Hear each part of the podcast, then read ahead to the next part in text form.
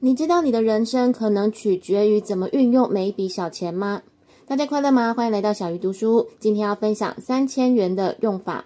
想要每周只花五点二零分钟就能掌握一本书的重点，记得按下订阅哦。好久没有分享理财类的书籍，这次看到这一本三千元的用法，觉得相当的有趣。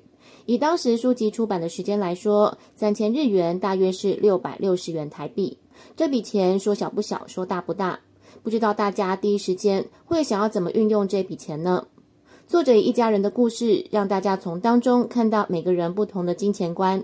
接下来，小鱼就以发生在不同角色身上的故事，来跟大家分享书中的重点。第一个重点是事先规划。书中的奶奶会在每年过年时给女主角以及她的姐姐一个人三千日元的压岁钱。姐姐会为了买一个喜欢却昂贵的包包而愿意把每一年的压岁钱存下来，但是女主角则是每次拿到压岁钱就马上拿去买零食或是漫画，所以基本上是没有任何储蓄习惯的。当时奶奶就曾经对女主角说：“如何使用三千日元将会决定你的人生。”果然长大之后，女主角在工作了好几年，依然没有太多的积蓄。而姐姐因为一直是在金钱的使用上相当有规划的人，因此虽然结婚有了一个小孩，而且只有先生在工作，却仍然在必要的支出之外，还能在每年存下一百万日元，靠的就是第一个重点：事先规划。原来每次先生发薪水之后，他会先拿出四万五千日元，其中的两万日元是伙食费，而且会全部换成新钞，然后分成五份放入信封。一个信封就是一个礼拜的伙食费，到了第五个礼拜，就拿剩下的去买调味料。至于换新钞的原因，其实是运用人舍不得花掉新钞票的心理，来抑制不必要的消费。第二个重点是一次存一点。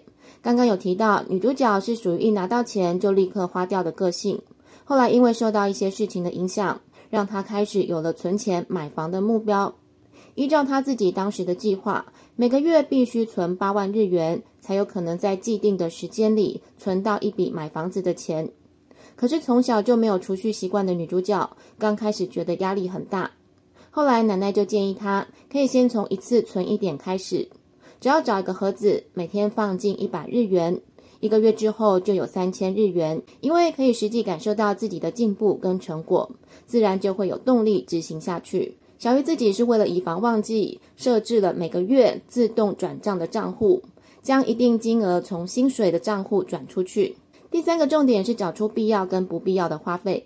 虽然女主角后来靠着第二个重点，一次存一点，以无痛的方式在每个月存下了三千日元，但是一年下来也才存三万六千日元，跟原本的目标八万日元还是有很大的距离。因此，女主角在理财老师的指导之下，进一步检视自己的日常花费，哪些部分是必要的支出，大概都需要多少钱，而哪些其实是不必要的花费，或者可以换一个更省钱的方式，借此来调整自己的支出。比方，如果三餐都外食，累积下来当然相当可观。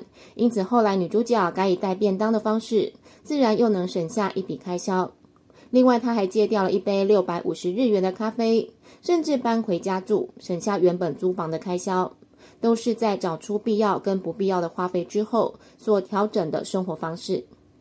第四个重点是要存钱也要花钱，一直主张如何使用三千日元会决定人生的奶奶，自己也像女主角的姐姐一样，是一个消费上比较有规划的人。比方，她会记账，因为这样可以了解自己的财务状况。另外，她在七十几岁的年纪，突然决定重返职场，运用自己年轻时在百货公司销售的经验。成为了精品店的约聘人员，不但懂得节流，还会进一步开源。但是奶奶却不是一个守财奴，而是懂得存钱，也懂得花钱。例如一台四十万日元的按摩椅，就是他用来好好犒赏自己的礼物。而且奶奶认为，买好一点的东西，不但可以用得比较久，其实自己也会更懂得珍惜。这点小鱼真的很有感。以前刚出社会，开始工作。一有钱就去买可爱但是便宜的包包，因为很容易过流行，汰换率很高，加上也不贵，所以使用起来真的比较不懂得呵护。但是自从开始使用品质好一点，也相对昂贵的包包之后，不但背起来心情格外不同，每个包也都有好好被珍惜着，一直使用到现在。最后复习一下这集的重点：第一个是事先规划，第二个是一次存一点，第三个是找出必要跟不必要的花费，以及第四个要存钱也要花钱。不知道大家使用金钱的方式比较偏向书中哪一个角色呢？欢迎留言分享哦。最后也请记得按赞跟订阅，让小鱼更有动力分享好书。小鱼读书，下次要读哪一本好书？敬请期待。